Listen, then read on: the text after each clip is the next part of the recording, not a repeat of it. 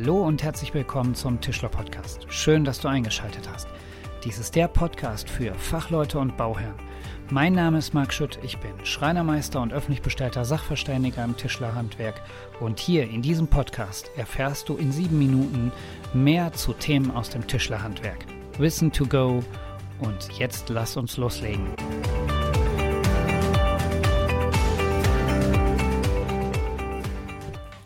Hey, schön, dass du wieder eingeschaltet hast und dabei bist beim Tischler Podcast. Wir haben uns ja die letzten zwei Wochen nicht gehört, denn es war Weihnachten und Neujahr und zwischen den Tagen habe ich einfach mal ausgesetzt und ja, die Zeit meiner Familie gegönnt.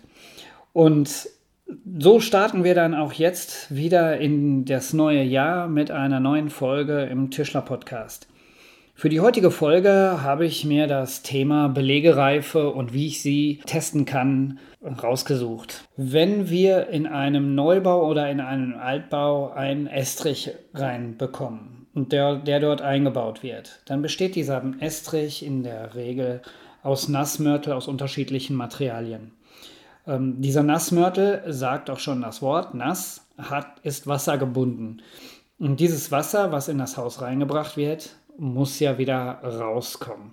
Das passiert in der Regel durch Verdunsten. Jetzt muss man, bevor man einen Estrich belegt, bestimmen, ob der noch Restfeuchte hat oder nicht. Und das ist die Bestimmung der Belegereife. Ansonsten kann man den Estrich nicht mit Holz oder Fliesen oder sonstigen Böden belegen, denn es entstehen Schäden auch durch Feuchtigkeit. Schäden an Parkettböden, generell an Fußböden sind immer sehr teure Schäden, denn wenn ein Fußboden nachgebessert bzw. erneuert werden muss, geht das damit einher, dass der Raum so nicht mehr genutzt werden kann als Wohnraum.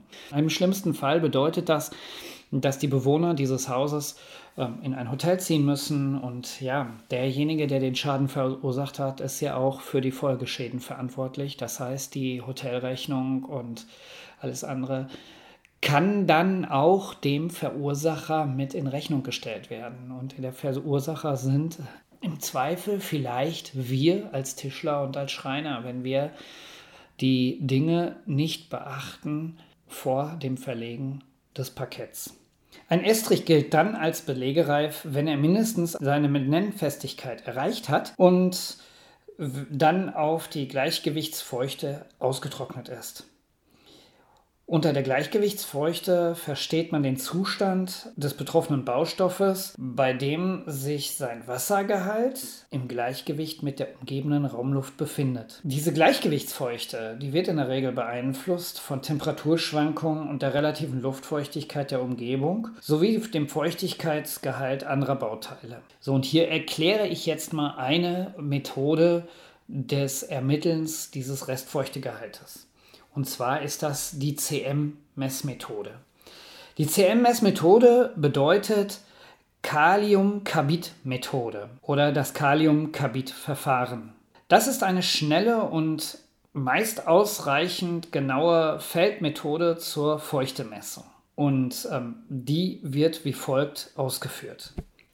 Die CM-Messung ist eine anerkannte Regel der Technik und wird dokumentiert im TKM Merkblatt 16 vom Stand März 2016 erstellt von der Technischen Kommission Bauklebstoffe, dem Industrieverband Klebstoffe e.V. in Düsseldorf in Zusammenarbeit mit dem Zentralverband der Parkettfußleger, Fußbodentechnik, ähm, Bundesverband Farben und Gestaltung, Verband der deutschen Parkettindustrie und, und, und. Da sind noch mehrere dabei, ähm, die das Ganze erstellt haben, dieser, dieses Merkblatt. Und bei der Durchführung der CM-Messung muss man auf Folgendes achten. Für die Probeentnahme, für die CM-Messung bei Heizestrichen müssen bauseits Messstellen ausgewiesen und vorgegeben werden. Diese Messstellen findet man auf den Estrichflächen anhand von kleinen Fähnchen, Kunststofffähnchen, die aus dem Estrich hinausschauen. Diese muss der Estrichleger legen und diese sind definiert da, wo keine Heizschlangen sind. Das heißt, in diesem Bereich kann man den Estrich aufschlagen und Proben entnehmen. Grundsätzlich muss bei der Probeentnahme und Probevorbereitung ein Verlust von Feuchtigkeit minimiert werden. Diese Verlust von Feuchtigkeit erreicht man, indem man manuell die Probe entnimmt, das heißt mit Hammer und Meißel. Nicht mit einem Bohrhammer oder sonstiges, weil dadurch entsteht Reibung, Reibung erzeugt Wärme, Wärme erzeugt, äh, dass die Feuchtigkeit verdunstet und somit die Probe nicht ähm, genutzt werden kann. Die Proben, die darf man nur so weit vorkleinern, dass keine Bruchstücke größer als 10 mm vorliegen, so dass sie im CM-Gerät bei den Versuchsdurchführungen selber zerkleinert werden können. Vollständig zerkleinert ist die Probe, wenn das Prüfgut aus pulverisiertem Bindemittel und einzelnen Zuschlagskörnern besteht. Das heißt, kommt das Ganze dann aus der Prüfflasche heraus, dann muss im Prinzip ein Staubgemenge da sein. Also im Grunde genommen muss man bei der Vorbe als vorbereitende Maßnahme vor der Probeentnahme muss das CM-Gerät regelmäßigen Abständen oder bei Verdacht auf fehlerhafte Messwerte geprüft werden. Dazu gibt es Kalibrierungsmessungen mit einer definierten Wassermenge vorzunehmen sind. Eine Abweichung vom Sollwert sollte dabei nicht mehr als 25 Millibar betragen. Gegebenenfalls muss ein Manometer eingesetzt werden. Dann muss man die Dichtigkeit des CM-Geräts prüfen. Die Dichtungsring muss man gegebenenfalls ersetzen. Äh, das Gerät muss sauber sein, sowohl innen als auch außen. Die Stahlkugeln müssen sauber sein.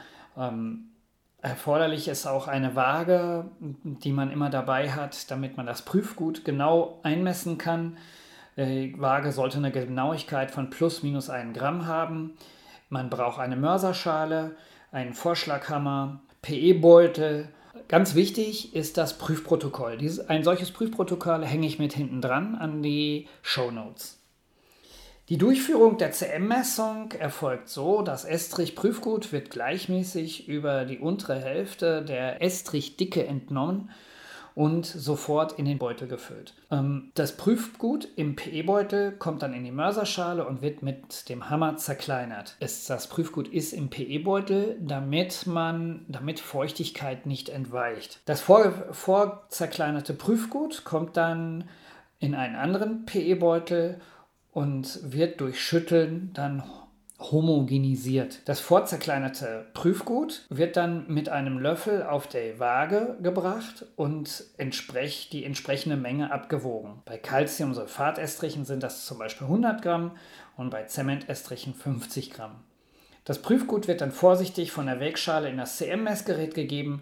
Dort kommen dann die Stahlkugeln rein und durch Aufsetzen des Trichters, durch einen Trichter kann man dann Materialverlust minimieren. Das CM-Gerät wird dann schräg gehalten und die Glasampulle mit dem Kaliumkarbid wird dort reingelegt. Dann wird das CM-Gerät verschlossen und anschließend sofort kräftig geschüttelt, bis das Manometer einen ersten Druckanstieg anzeigt. Das CM-Gerät muss man dann zwei Minuten lang und kräftig schütteln und dabei darauf achten, dass die Stahlkugeln nicht gegen, gegen den Deckel, wo das Manometer drauf ist, schlagen, weil das Manometer sonst kaputt gehen kann. Fünf Minuten nach dem Verschließen des CM-Messgerätes wird eine weitere Minute kräftig geschüttelt. Und dann nochmal nach zehn Minuten nach dem Verschließen des CM-Messgeräts wird nochmal circa zehn Sekunden kräftig geschüttelt und dann sofort der Wert am Manometer abgelesen und in das Protokoll zur Estrichfeuchtemessung eingetragen. Dann wird das CM-Gerät ausgeleert, das Prüfgut kontrolliert